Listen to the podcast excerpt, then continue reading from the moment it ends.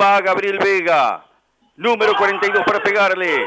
Se viene el cuarto de Cruz. Tiro Vega tapó Cambeses, Cambeses, Cambeses. Cambeses, Cambeses para tapar el penal. Banfield semifinalista. Banfield semifinalista Copa Argentina. Cambeses abajo tapándole el penal a Gabriel Vega. Enorme, heroico Cambeses. Notable figura de la tarde en San Luis.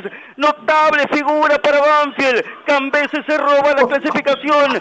Banfield por primera vez en la historia es semifinalista de Copa Argentina. La definición vino derecha para Banfield desde el inicio con una extraordinaria actuación de Facundo Cambeses con una mayoría de aciertos en la ejecución.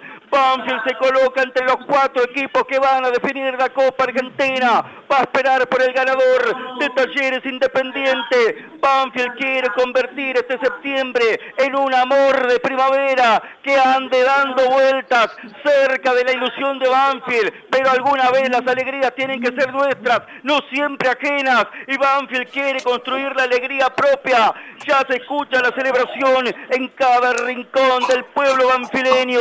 Tiemblan, laten los adoquines de las calles más históricas, de las calles más representativas de la ciudad. Celebra el plantel, celebra todo el equipo ahí, hacia esa cabecera donde están los hinchas de Banfield tanto Fabián como Juan Pablo, recordando aquella inolvidable definición por penales contra Colón en Córdoba, en el barrio Alberto Kempes, en el mismo lugar contra el mismo arco, cumpliéndose casi como un mandato histórico.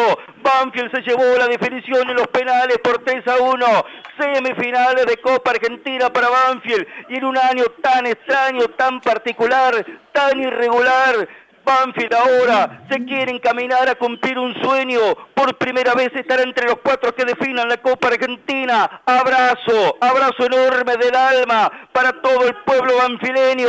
La semifinal ya es nuestra y la ilusión cada vez más grande también. A seguir soñando, a seguir creyendo que se puede.